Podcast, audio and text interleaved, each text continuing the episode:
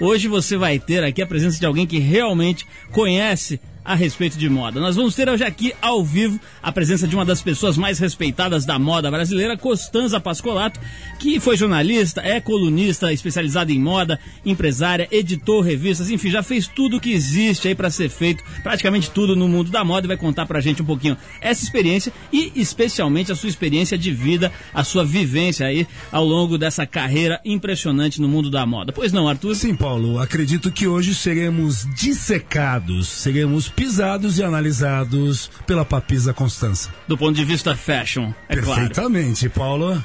O Arthur, ainda hoje nós vamos falar com Carlos Eduardo Lefebvre, o Cadu, um dos dois brasileiros que vão participar do Desert Cup, a ultramaratona considerada uma das mais casca-grossa do planeta. Os caras realmente vão fazer um, uma aventura aí, uma, uma, uma, um esporte, né, que é é, sobre-humano, né? um negócio assim completamente fora dos padrões, dos limites. Depois eu vou explicar o que é a Desert Cup, mas a gente vai falar com um dos dois brasileiros que vão participar dessa prova. Não, não é por nada não, Triple 89 com muito combustível essa noite. Vamos lá. Também teremos Pedro de Lara, o nosso consultor para assuntos sexuais e sentimentais, que hum. hoje será surpreendido aqui no programa. É que uma antiga amante do nosso consultor sexual quer reencontrá-lo, Arthur. Então, Pedro de Lara e suas manteiguinhas. Momentos de pura emoção ainda hoje, quando Pedro de Lara relembrará os seus tempos de Dodge Charger RT pela Avenida Duque de Caxias. Que bacanão. No final do programa tem o X-Trip com as notícias dos esportes para você. Daqui a pouquinho, moda e comportamento com Costanza Pascolato. A gente começa com Santana Clássico Evil Ways. É da hora.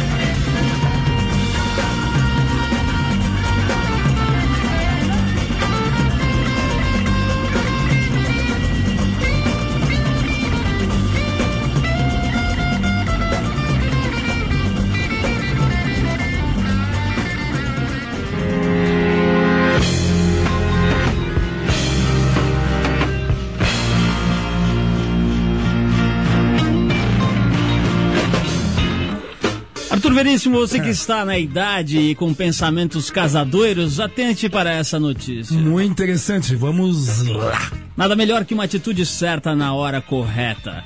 Durante o casamento de Tracy Muxworthy e Ian Davis na cidade de Wales, nos Estados Unidos, um dos convidados, incomodado com o longo atraso da banda que iria tocar na cerimônia, resolveu se manifestar para que o casório finalmente, finalmente acontecesse, Arthur. O que rolou, Paulo? É o seguinte, o, a banda que ia tocar a marcha nupcial não apareceu. E a noiva já estava começando a chorar, o noivo já preocupado. As pelas caindo pelo chão. Os padrinhos começando a suar e derreter Todo a, a maquiagem. beber, aquela Bom, história. aí o convidado chamado Darren Mad lembrou que uma das opções de toque do seu celular era a tradicional marcha nupcial. Que inteligente. Aí foi só aproximar o seu aparelho a um dos microfones preparados para a banda e o problema terminou. O casamento se deu normalmente ao som da marcha nupcial em ritmo de celular. Hum, sui generis, né? A noiva foi, ouvida pelo jornal New York Post e declarou: Não foi como eu sempre sonhei, mas pelo menos a lua de mel funcionou. Hum, tirou a rebarba, né? Arthur, ainda no assunto telefonia celular, a Organização Ambiental Inform divulgou essa semana um relatório sobre os riscos do lixo tóxico proveniente dos telefones celulares que são jogados fora. Que história cabeça, Paulo? Sim, é porque com o contínuo crescimento do mercado e da tecnologia que a toda hora coloca novos produtos nas prateleiras, esse problema só tende a aumentar. Então, atividade auricular a todo vapor. Exatamente, porque a organização prevê que a partir de 2005, a cada ano, 130 milhões de celulares serão jogados no lixo. Os telefones e as baterias contêm substâncias tóxicas que acumulam no ambiente, atingindo plantas, o solo, a água e os animais, inclusive esses animais bípedes semi-racionais que somos nós, Arthur. Paulo, esses telefones se transformaram num, em pequenas Chernobyls. Exatamente, portáteis. Agora é o seguinte, hein, você que tem aí o seu telefone, trocou, resolveu comprar outro e tal, Acha que tá bacana, tá abafando nas festas? Nas lojas de telefone celular, pelo menos nas boas lojas, tem lá um lugar para você devolver a sua bateria antiga para ela ser reciclada, etc, e não acabar com a natureza. Portanto, você que está se achando aí com seu celularzinho novo, vai lá devolver a bateria É a mesma coisa que você sai com o seu cachorrinho, com o seu dogzinho e ele faz aquela refanstelança na calçada. Exatamente, Arthur, muito bem, muito bem apartado. Agora, Arthur, é o seguinte, o camalhão, como é chamado, Ele, você sabe de quem eu estou falando. o né? verdadeiro e único. David Bowie. David Bowie. É, o apelido do Camalhão vem por causa da constante mutação da sua música e também da sua fachada. né? O cara ca- cada hora aparece de um jeito e ninguém merece mais esse apelido do que David Bowie. E, e também pelas facas, né? Isso é que fique bem claro, porque era- ele era muito ligado nas facas Bowie. Mas, É, é. mas quem é esse? Eu, eu errei? Professor Corujinha? O que que houve? Que facas boas são essas, Arthur? Eu não sei, Paulo. Eu entrei em outra sintonia. É, falou besteira, mas não faz mal. Esse ano o músico David Bowie inovou mais uma vez É com o lançamento do, do álbum Hidden. A revista Speak Up, aquela que traz é, jornalismo escrito em inglês para as pessoas treinarem inglês, publicou uma bela entrevista com esse gênio do rock, na qual ele comenta, entre outras coisas, o porquê da escolha desse título para o novo disco. Vamos ver- ouvir então do próprio David Bowie. é, o porquê desse nome, Hidden, que quer dizer pagão, profano. David Profano. Bowie no Trip 89.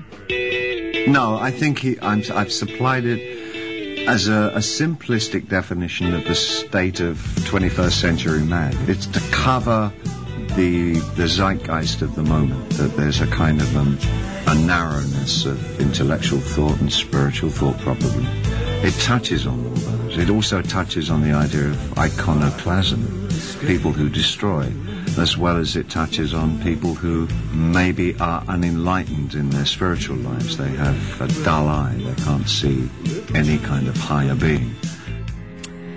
É, meu cara- garoto. se- Sentiu, sentiu a impostação do homem, né, Arthur? Não, simplesmente o cara é um oráculo, né? Deixa eu explicar para as pessoas que não sabem inglês o que ele disse. Ele disse o seguinte: Eu acho que o título desse disco é uma simples definição do estado do homem no século XXI.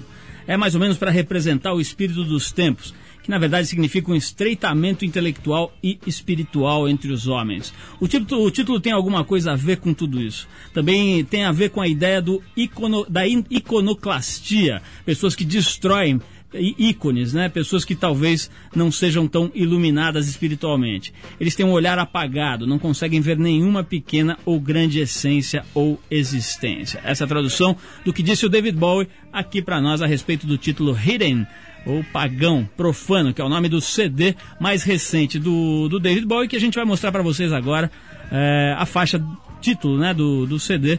Que é a faixa. Não, não, não, não, qual é a Paulo, faixa? Vamos escolher outra, vai. Vamos Bom. escolher outra, vai. Tá bom, vamos botar então Slow Burn Isso. com o nosso convidado de hoje, David Bowie. Tá metido, hein, rapá?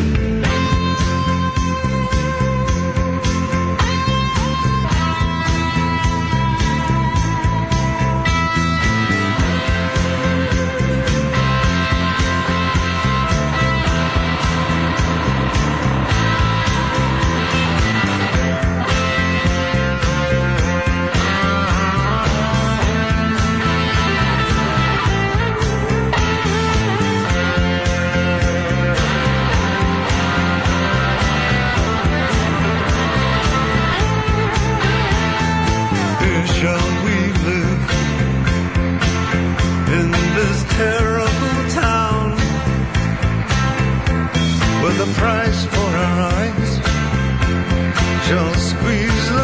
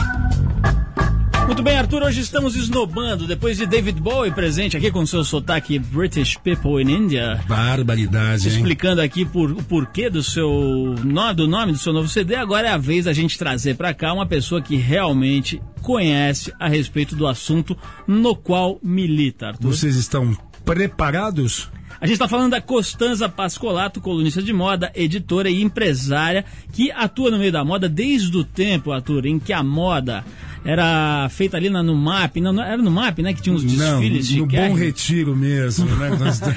Bom, eu, Arthur, já vi que você não entende nada de moda, você é um cara completamente boco-moco na moda. Constanza Pasqualato é uma das mulheres mais respeitadas no mundo da moda Sim. e, inclusive, no mundo do jornalismo ligado à moda. Ela que treinou e preparou muita gente, descobriu fotógrafos, descobriu modelos, preparou jornalistas, enfim, conhece bastante, está militando há muito tempo e recentemente deu uma entrevista bastante séria, profunda aí na TPM, contou uma série de passagens da vida dela e a gente hoje convidou a Costanza para vir aqui ao programa para a gente poder bater um papo ao vivo e mostrar um pouquinho mais da vida dela, da história de vida da Costanza Pascolato. Costanza, antes de mais nada, obrigado pela tua presença, você ter vindo até o programa aqui ao vivo nesse dia de chuva, né? Não, Saindo de casa e tudo.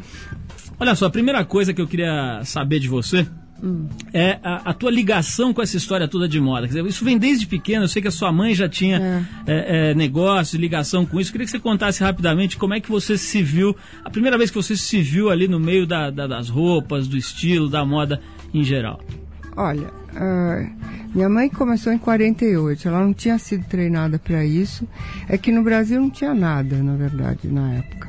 Então ela resolveu começar uma indústria de seda, porque tinha seda ali, tintureiro aqui, possibilidade, tudo era possível e ainda é no Brasil, a gente acha ainda.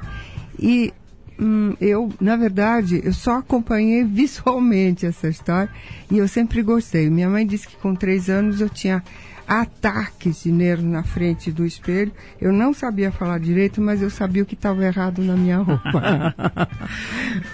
Eu, mencionei aqui na abertura os desfiles que tinha antigamente da Rod, etc. Mas não era no MAP. Onde é que acontecia esses É desfiles famosos? Ibirapuera, claro, não, primeiro no Ibirapuera era na Fenite, era uma Na Fenite, exatamente. são as feiras, né? Tinha- O Alcântara Machado que inventou essa história. Tinha um cara, né, que era o, que era o cara que organizava tudo isso, Lívio... Lívio Rangan. Lívio Rangan, isso aí. Olha a memória do Paulo Lima, hein, Constança? Bom, eu acho ele que viveu não é essa memória, época. não- ele não estava lá. Não, eu Não. acredito que ele engana na idade. Somos estudiosos fashion, Arthur, você sabe disso. São cole... Você é, é- é- é contemporâneo da Constança. Fala. Ô, ô, Constanza, me Não, diz uma coisa. Me diz uma coisa. O, deixa esse rapaz de lado aqui, que ele. Ele tava passando aí na Avenida Paulista, nós deixamos ele entrar. Coisas sérias nesse momento, por favor, Paulo. Obrigado, Arthur. É, Constanza, eu- queria saber uma coisa. Muita gente, talvez é, é, de forma equivocada, associa elegância à riqueza, né? Quer dizer, muita gente imagina que é preciso ter dinheiro para ser elegante, para estar bem vestido, etc. Como é que é a tua visão dessa história? Ah, Eu já meio que expliquei num livro ali, que aliás eu espremi as, as meninges para escrever aquilo de um jeito fácil, entendeu? Mas é assim, estilo é que é um negócio importante. A elegância é uma coisa assim que ficou, uma coisa burguesa, coisa do fim do século XIX, que a gente tinha essa imagem assim, do certinho, do arrumadinho. E para as mulheres, ainda mais assim, na- nos países jovens, emergentes, assim como os nossos. E, aliás, tem emergências no mundo inteiro, vocês sabem disso. Graças a Deus, porque senão seria tudo decadente. E todo mundo gosta dessa coisa de parecer mais rica, mais não sei o quê. Primeira coisa é o status. Status do quê? Da riqueza. Depois é que você vai adquirir aquela coisa do estilo que permanece e a moda que passa. É, Agora- Const- Pois, pois não, Arthur, pois É, não. hum. Esse- essa entrevista nós temos que ser elegantes. Por favor, é, Por favor, Constança, Arthur. já que você estava dizendo sobre moda, sobre resquícios do passado, e os anos 60 e 70, que é, é, a gente percebe que com a juventude, até as grandes marcas, está todo mundo lançando uma iconografia hindu, chinesa, e uma coisa simples. Isso realmente é real, esse estilo anos 60, 70, Uhum. bicho grilo? Arthur, o nosso Denner. Não, por favor, Paulo Lima, nosso, eu não vou falar o nome? Não, mas deixa eu contar. Evandro de Eu- Castro e Lima. Eu acho que bobo, mas a verdade é que Vocês me fazem rir. Eu não sei fazer duas coisas ao mesmo Não, tempo. não, Não, não, falar mas é e os anos rir- 60 e 70. Desculpa esse, esse parlapatão aqui. Não, mas é divertido. Mas é simples. Eh, Os anos 60 foram, no século XX, o único momento progressista, ou seja, se olhou para o futuro em vez de o passado. Se inventou muita coisa, inclusive por causa de uma mudança de comportamento grande que vinha vindo, que vinha com os beatniks, aquela coisa Sim. que hoje vocês sabem melhor do que eu. Daí, a história da Revolução Jovem, que na verdade era um resultado da Segunda Guerra, bababá. A contracultura, né? Não, porque a juventude tinha mais dinheiro na mão e é- era muito mimadinha. Porque antes era tudo, tava todo mundo na labuta, filha da puta, como vocês sabem. E de repente, da- depois da guerra, os adultos que tiveram filhos, quiseram mimar mais, deram dinheiro na mão deles e eles viraram consumidores. Coisa que não existia antes. E aí a moda olhou para o futuro, para a juventude, e a juventude estabeleceu essa coisa, a cultura jovem, que está até hoje. Vocês vivem disso, eu também. Costanza, falando, a gente estava ouvindo aqui antes de começar o programa a propaganda eh, política, né? O horário eleitoral gratuito. Eu estava pensando aqui, quem seria. Eh, o que, que você poderia dizer sobre elegância? Aparentemente, os marqueteiros não se limitaram apenas a fazer a cabeça dos candidatos. Dessa vez fizeram também o figurino, né? O Lula, por exemplo, tá, tá meio chanelzinho aí, tá todo arrumadinho, etc. Chique hippie. Fizeram barba e cabelo literalmente do Lula, deram uma, uma, uma alinhada nele, Uma né? lapidada. Eu queria que você eh, comentasse, assim, até onde isso é possível, o estilo do Lula e do José Serra, como é que você definiria um e outro do ponto de vista visual? Você sabe que eu sou a política total e detesto falar nisso, mas eu vou falar porque são vocês, tá? Obrigado, obrigado. Agora, favor. eu acho que eh, o Lula de repente ficou mais contemporâneo porque tem aquele molejo ali. Tá um pouco aqui, um pouco ali. Não vamos pensar no que ele é, o que ele era, não interessa. Sim. A imagem hoje. E a imagem hoje do Serra é uma coisa um pouco formal demais, entende? É muito azul marinho, é muito gravatinha, é, é, é aquela, aquele punho de manga que vai que volta, nunca está no lugar certo que deveria estar, entende? Então, ele já faz um gênero mais solto e, aliás, eles fizeram dele também quase um intelectual, se a gente não soubesse que é o Lula, sabe por quê? Naturalmente a gente sabe que o partido é o favorito, né, dos nossos cerebróticos, né? Então, tá aí. Gostosa, vamos ouvir uma musiquinha, a gente já volta para conversar um pouco mais sobre essa história toda de moda e também sobre a tua experiência de vida e tal. Vou querer saber alguns, algumas coisas interessantes, mas antes a gente vai tocar uma música dos Beatles que foi recriada aí pelo Aerosmith, que é Come Together. A gente já volta. Come together.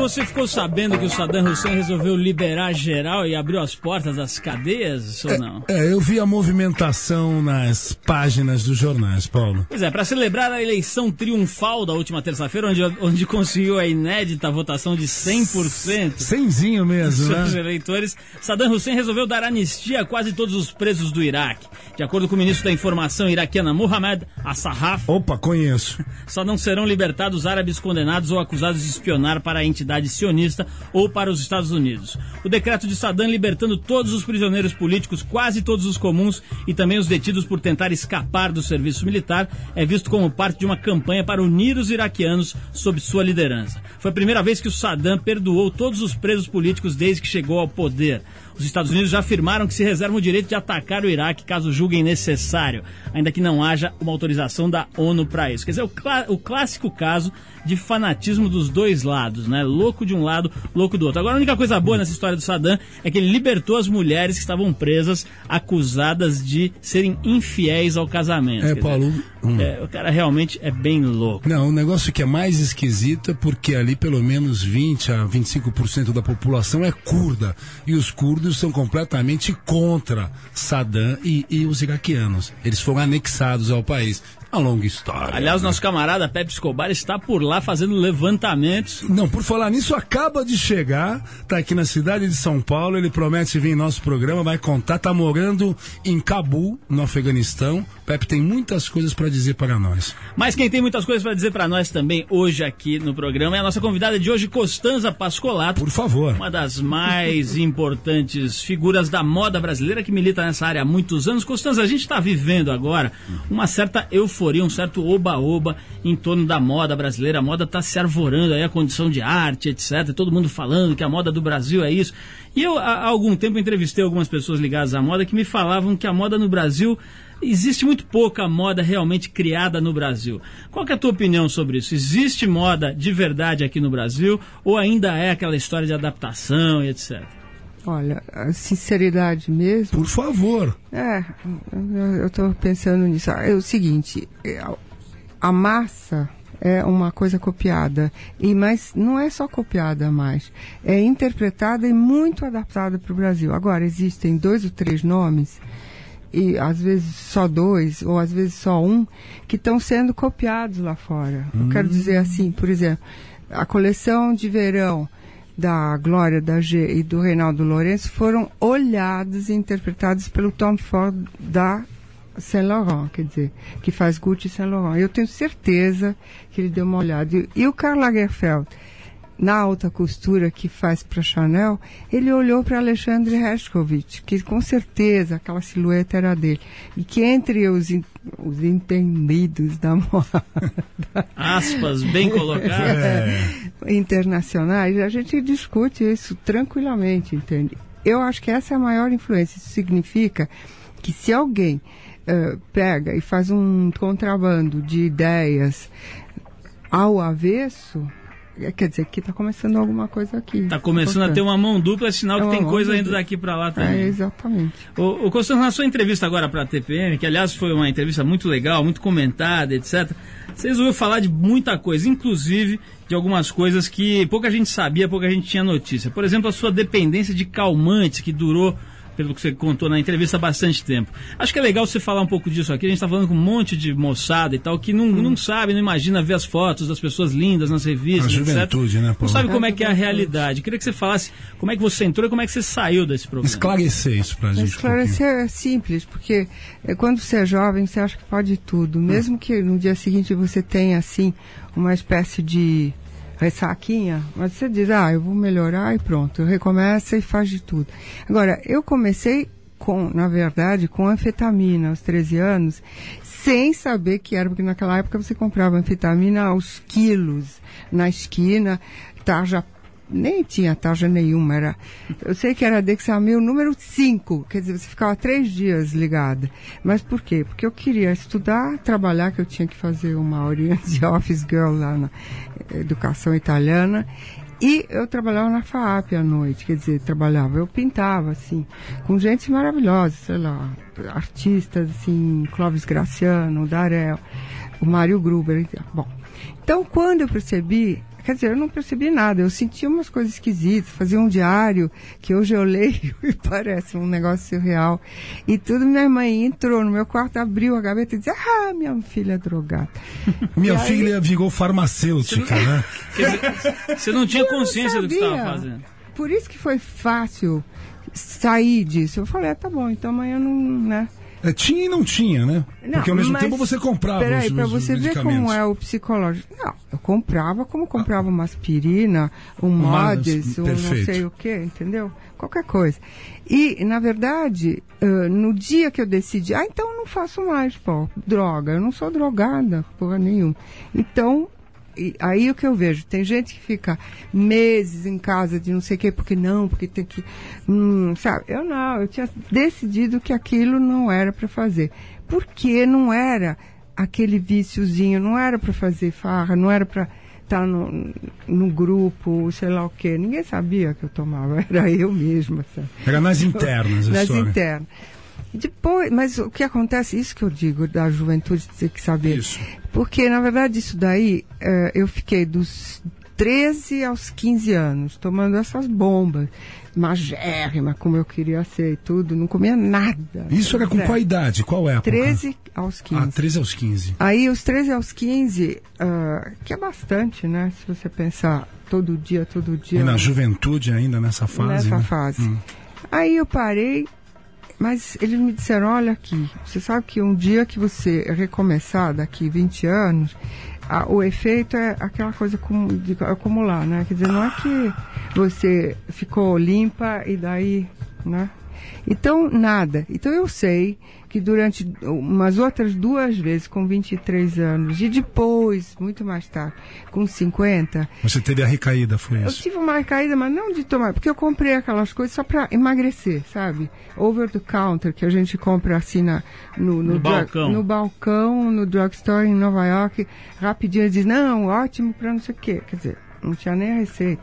Mas só aquele pingo de coisa que tem lá dentro, você pega e fica ruim de novo e tem depressão, porque uma das grandes causas de depressão, além daquela que você herda, e outras que sei lá, mas essa é uma das maiores. É um negócio de anfetamina, rebote de anfetamina.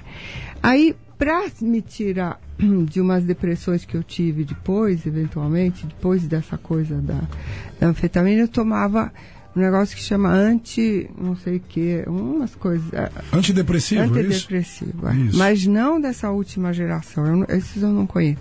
Era um outro antigo. Eu fiquei três anos com aquilo.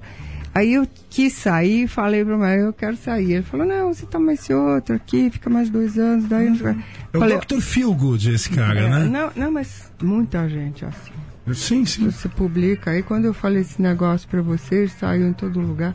E comentaram, comentaram em todas as revistas, em semanais e tudo mais. Até naquela bo- bobagem do, desculpe, do, desculpe para eles, do Globo Coisa lá, não, como é que chama aquilo? Domingo? É, do, da Globo. Fantástico. Fantástico, até aquilo. Sandra, deixa eu pegar um gancho nisso que você Ah. está falando. Quer dizer, muita menina hoje, hoje com essa. Você que, que participa de revistas, que faz, ajudou a fazer mídia durante muitos anos, ainda faz.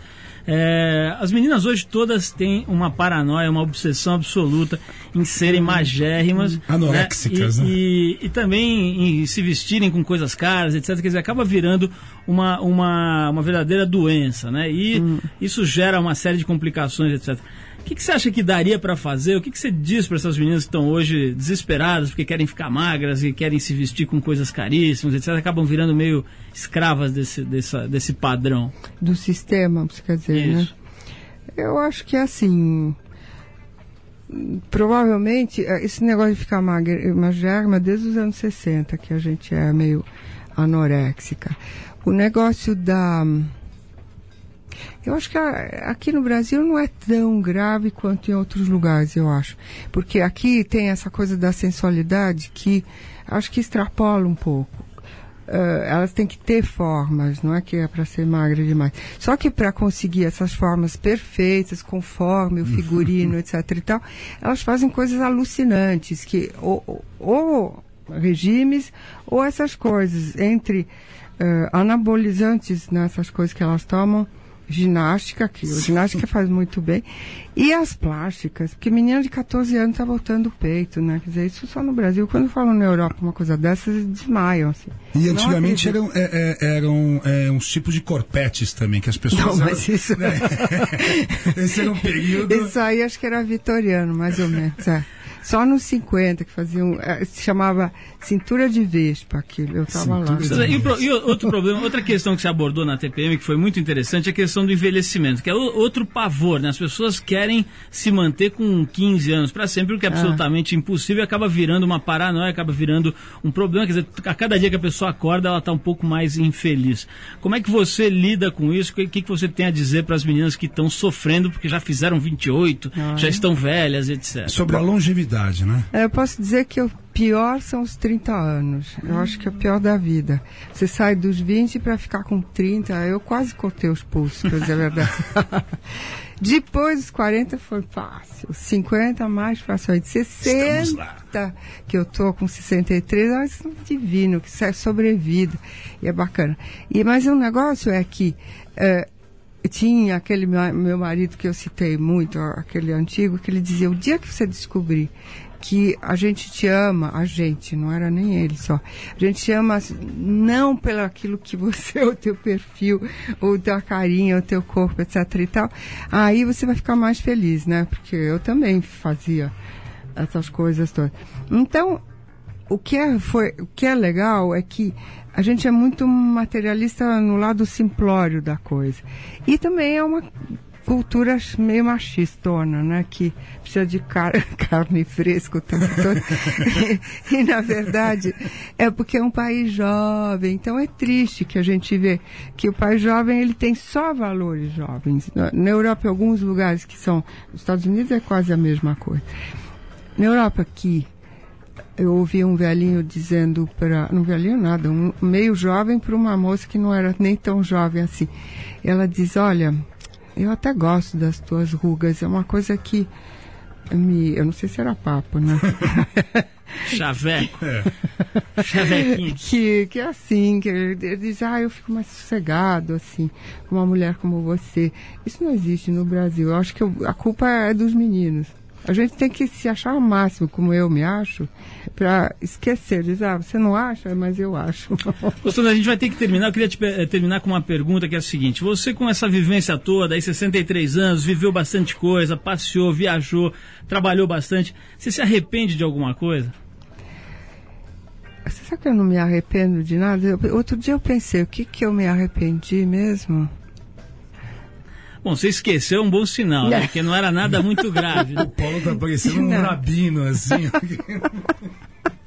Mas é, se faz uma pergunta objetiva, eu respondo desse jeito. Mas enfim, eu não, Não, só- acho que está respondido. Se você não, não se lembra, é sinal que não teve nada de muito sério Não para se é que eu me arrepender. lembrei de uma coisinha só, que, mas não era que eu não queria ter feito.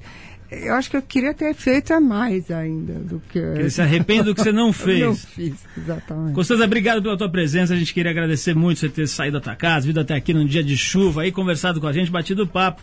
É, foi bem esclarecedor, bem legal ter você aqui. Isso a gente espera que você volte outras vezes aqui para bater papo com a gente. Pô, eu adorei. Eu me diverti mais do que vocês até hoje. Então vamos botar uma musiquinha aqui de uma banda que tem moda no nome. Aqui a gente pegou o Depeche Mode para dedicar para Constanza Pascolato com Shine. Shine. eu gosto,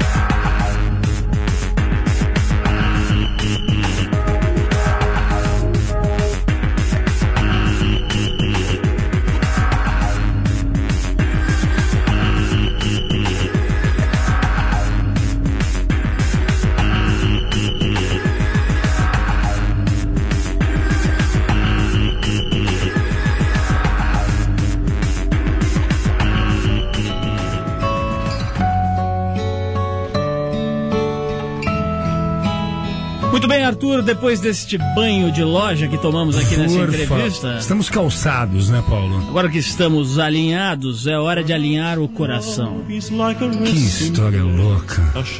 É que hoje o nosso guru e consultor exclusivo Pedro de Lara será surpreendido em pleno programa. Sim, Paulo. Uma antiga conhecida do nosso Dom Juan, história. depois de 50 anos, resolveu tentar um reencontro. Ela disse que ainda é tempo para ambos recordarem os momentos mágicos que viveram juntos na juventude na Avenida São Luís. Que história. Só para lembrar, quem quiser escrever aqui para o Pedro de Lara, o endereço anota aí, rádio arroba revistatrip.com.br. E hoje, sem mais delongas, vamos à carta. Por favor. If you lose yourself and don't know what to do, Olá, querido Pedro. Como é bom, depois de todos esses anos, conseguir algum contato com você, Tato. ainda que virtual. Ai, cisne. Não me sinto tão à vontade como naquela época, quando a gente era jovem e você passava em casa com seu Dodge Charger RT amarelo com faixas negras e me recolhia cheio de energia. Mas acredito que nunca é tarde para amar e retomar nosso relacionamento é meu grande sonho. Nunca é tarde para amar. Pedro, eu sou a Rosinha. Sim, a Rosinha cearense de Aracatiba do Norte, que há mais ou menos 50 anos te conheceu naquela festa de São João, aqui mesmo em minha cidade. Apesar do tempo, eu tenho certeza que você jamais esqueceu a sua Rosinha. Nunca é tarde para amar. Aquela que desabrochou em seus braços. Nunca é tarde para amar. Cala a boca. As vezes que nós estivemos juntos, principalmente essa na festa de São João, foram muito intensas. Aqueles rojões, aquela fogueira subindo. Subindo, Rosinha. Me lembro que você era um moço viçoso. Já tinha esse hábito de falar gritando e carregava maços de lírios brancos pela festa de São João. Eu sempre adorei esse seu tipo másculo e esse esse seu olhar penetrante. Me lembro até da roupa que você envergava naquele dia de São João. Envergava. Apesar do calor escaldante do sertão, você não abria mão da sua elegância e continuava de terno e gravata, com seu cabelo engomado com glostora e penteado milimetricamente. Devia ter uma consultoria da Costanza, né, cara? Tem, tem, tem, tem. Todo cheiroso, você também tinha um esmero especial com sua higiene. Era um homem cheiroso. Eu lembro também que tive que te pôr na parede para que você tomasse uma atitude. Porque você sabe, Pedro, no fundo, no fundo, você é um timidão. Ih, caladão. Você falava tanto que parece que nem me percebia na sua frente. E eu lá esperando, na fogueira, Ai. louca para ver queimar aquele nosso amor de São João. Ai, minha genitália. Ô, sai da... Tira esse cara daqui. Até que não agu- aguentei mais e parti pra cima te agarrando loucamente. Hum, Paulo. Uma doideira. Ai, paiacã. Hoje estou aqui, velha, viúva, e se não fosse pela minha filha que mora em Recife, eu jamais saberia que hoje você responde cartas num programa radiofônico. Pedro, será que você me daria o prazer de revê-lo, nem que seja por uma última vez? Oh. Pedro, estou um pouco cansada, mas ainda nutro uma paixão que certamente desabrochará da sua Rosinha. Um jegue, Aqui velho. é. Acho que isso não é nenhum absurdo. Um reencontro entre pessoas maduras pode ressurgir das cinzas. Vai rolar. Ouvi dizer que esse tal de Paulo Lima é gente fina e que Ah. Arthur e que Arthur aqui e que Arthur Veríssimo, apesar de um pouco grosso, também facilitaria a minha passagem de avião. Acho que ela quer Que negócio do Gugu. é essa, meu? Acho que ela quer a porta da esperança. Tá me chamando de truculento? O que você me diz, Pedro? Talvez esses dois apresentadores possam facilitar a minha vida. Esse Arthur Veríssimo tem alguma coisa com uma companhia aérea e pode me ajudar. Para com isso. Estou aguardando o seu sim, Pedro de Lara. Se você permitir o nosso reencontro, jamais se arrependerá. Aquela fogueira de São João nunca se apagou e as brasas vivem no meu íntimo. Que poete, que poetisa, Paulo. Pedro, espero a resposta. Mestre. Um cheiro rosinha. Ô, minha mijinha. Arthur, sai daqui, deixa ele falar, deixa o Pedro de Lara. Cadê ele? Pedro de Lara é com você, Rosinha. Rosinha, minha querida, eu quero dizer que o passado é presente do futuro. Tudo passou, mas você tem na mente o que está presente. Porém, preste atenção, querida. Aquilo naquela época, eu era aquele jovem e você também. Marcou, mas acontece agora tem que desmarcar. Porque você deve ter compromisso e eu devo, como tenho compromisso, se a gente chegar a se juntar, a conversar, se unir, pode realmente mudar o que nós somos para o passado. E o passado, filha, fique sabendo, já era. Eu te amo, mas agora quisera que fosse igual. Portanto, eu te digo uma coisa de coração. Te desejo boa sorte, prossiga ouvindo a nossa Rádio Rock. Te desejo boa sorte, felicidade. E se um dia a gente se encontrar por aí, um aperto de mão, um abraço, mas sucinto. Porque eu sinto muito, não posso desapertar o cinto. Boa sorte. Ô Arthur, o Pedro deu uma amarelada clássica. É, o cara é uma enrolantina, tá parecendo o Sadu indiano, né? Pedrão, sabe nada. Tá por fora. X-Trip. X-Trip, X-Trip. O boletim de esportes do Trip 89. Terminou este domingo na costa do Sauípe, na Bahia, a última etapa do Oi Kite Pro Tour 2002, Circuito Nacional de Kitesurf. O evento premiou os campeões da temporada, que foram os cariocas Marcelo Cunha no masculino e Carol Freitas no feminino.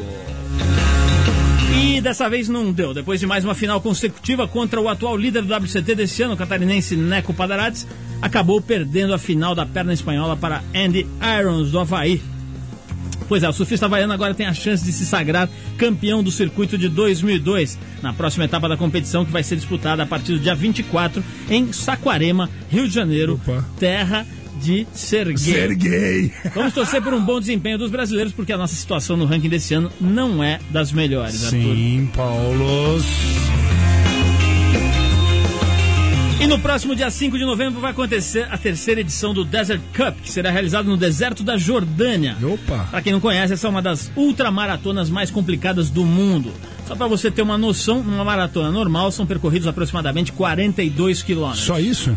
Na Desert Cup serão 168 quilômetros em trilhas difíceis, cheias de obstáculos, onduladas nas montanhas, a maior parte na areia fofa, sob o sol do deserto. Quer dizer, realmente para arrancar o couro do caboclo. Esse ano, pela primeira vez, nós teremos a participação de atletas brasileiros na competição. A dupla Carlos Eduardo Lefebvre, o Cadu, e Eduardo Sarran optou por correr na categoria onde o tempo limite é de 48 horas. O tempo máximo é de 62 horas para quem quiser é, ficar com o tempo liberado. Nós estamos aqui com o Cadu, já está arrumando as malas para aventura. Cadu, você está ouvindo a gente, a gente legal aí por telefone? Tô ouvindo, Paulo. Boa noite, tudo bem? Boa noite, Cadu. Como é que foi a história aí? Pô, Quer dizer, as pessoas estão cada vez mais querendo testar os limites do ser humano. Como é que vocês resolveram encarar 168 quilômetros em trilhas bastante difíceis? É, na verdade, eu acho que a gente já foi mordido por esse bichinho faz um tempo. A gente, em 99, a gente fez uma ultramaratona na Suíça de 78 km e meio. E a partir daí a gente começou a procurar novos desafios e, e surgiu essa, essa ultramaratona no, no deserto da Jordânia. Então que a gente achou, ah, além da, da, da, da beleza da prova, porque ela, ela larga em Petra e vai até o Rum, então que tem aqueles templos nas pedras, é, uma- é super bonito. Tem a diversidade do, do deserto, clima, areia. Então a gente falou, bom, a gente está sempre querendo um pouquinho a mais, né? O Cadu, eu tava conversando com a Rosângela, que faz parte da tua equipe de apoio. Ela tava me contando que uma das coisas mais complicadas é você se alimentar e manter a reserva calórica para uma prova como essa. Porque não dá para você parar para comer um quibe ali, né? Você tem que estar preparado. É Co- Como é que vocês vão fazer para chegar em ponto de bala nessa prova? É, na verdade é o seguinte, Paulo, é- ela é uma prova de autossuficiência. Então a gente, eu tô com a Patrícia Bertolucci, que é a nossa nutricionista, e ela fez toda uma, uma programação pra gente e a gente tem que largar. Quando a gente opta pelo objetivo de, de, de completar a prova, na categoria de, por exemplo, 48 horas, nós temos que levar 6 mil calorias, pelo menos 6 mil calorias, sendo quatro para serem consumidas e duas de reserva. E a gente larga com toda essa, essa comida desde o começo da prova e vai até o final. E então com isso a gente tem que achar uma, uma, uma comida que é bem absorvida, calórica e ao mesmo tempo que não pese muito, porque a gente vai ter que carregar, quer dizer, o ganho que você tem na, na alimentação acaba sendo prejudicado no esforço físico. Então é sempre uma, um joguinho meio de xadrez aí. Quais são essas comidas super calóricas e leves que vocês carregam? Olha, Paulo, a gente tem tá levando além das barras energéticas, ah, Power Gel e etc. Nós estamos levando uma comida ah, que é desidratada e que você coloca água e ela fica, vamos dizer, é, um risoto, ah, purê de batata e, e é bem levinha. Então ela tem, vamos dizer, é leve e calórica. Agora, Cadu, eu ouvi dizer que vocês têm que dois, três dias antes se empanturrar, se empanzinar de comida para ir já com a pança ali com reservatório para poder encarar a competição. Confere isso? Confere, porque na verdade é o seguinte, Paulo, a gente acaba sendo, com, com, com o, o nível de treinamento, a gente acaba secando bastante, né? Então a gente tem que correr muito e acaba secando. E a Patrícia pediu para que a gente fizesse um regiminho de engorda nos últimos três dias, para justamente ter reserva, porque essa reserva acaba ah, ah, ah, nos ajudando na hora da- de uma, vamos dizer, porque mesmo as duas mil calorias por dia é muito pouco. Então a gente acaba tem que ter reserva mesmo para queimar. O Cadu, o Arthur tá dizendo que quer entrar na equipe nos últimos três dias de preparação. Nesse momento do regime Tá convidado, da tá comilança, um ele aceita entrar na equipe. Estarei em loco aí, Cadu. O Cadu, obrigado pela, pela tua participação. Boa sorte pra você e pro Edu. Edu, Edu, ar- grande arquiteto, meu camarada. Pois é, ele tá em feed agora, Tô no, no sabendo. bem bom, né? Tá, tá no bem bom. Tá lá com a Chub, com as meninas fazendo é. a prova lá, como é que chama mesmo? A prova lá do... É, não, já acabou, né? É a Eco Challenge, Eco e- Challenge. E, já acabou, mas tá tudo bem agora. Acho que agora estão só desfrutando do solzinho lá. É isso aí, Cadu. E quem, Boa quem sorte te pra mandou um abraço foi o Marcos Paulo, que, que obviamente é o nosso técnico, ele e o Fábio Rosa, e que te mandou um abraço, Paulo. Manda 10 abraços pro, pro Marcão, pro Fabinho e pra você e pro Edu. Boa sorte nessa prova. Obrigado, obrigado pela ajuda de vocês aí. Um abraço para vocês todos, para a equipe e para os ouvintes do Triple 89. Esse foi o Cadu, Carlos Eduardo Lefebvre, que junto com o Eduardo Sarran vão representar o Brasil nessa mega maratona na Jordânia, 168 quilômetros de corrida com a pança cheia, Arthur. Tá preparado pra essa, Paulo? Só pra esses últimos três dias, vamos eu e você Vamos comer os lá. risotos deles lá. E com Gigantex, né? Bom, a gente vai ficando por aqui com mais este Trip 89, que é um programa independente feito pela equipe da revista Trip e da revista TPM, em parceria com a 89 FM, a Rádio Rock. Apresentação de Paulo Lima com interferências repetitivas de Arthur Veríssimo. Sugestões malucas de Edu.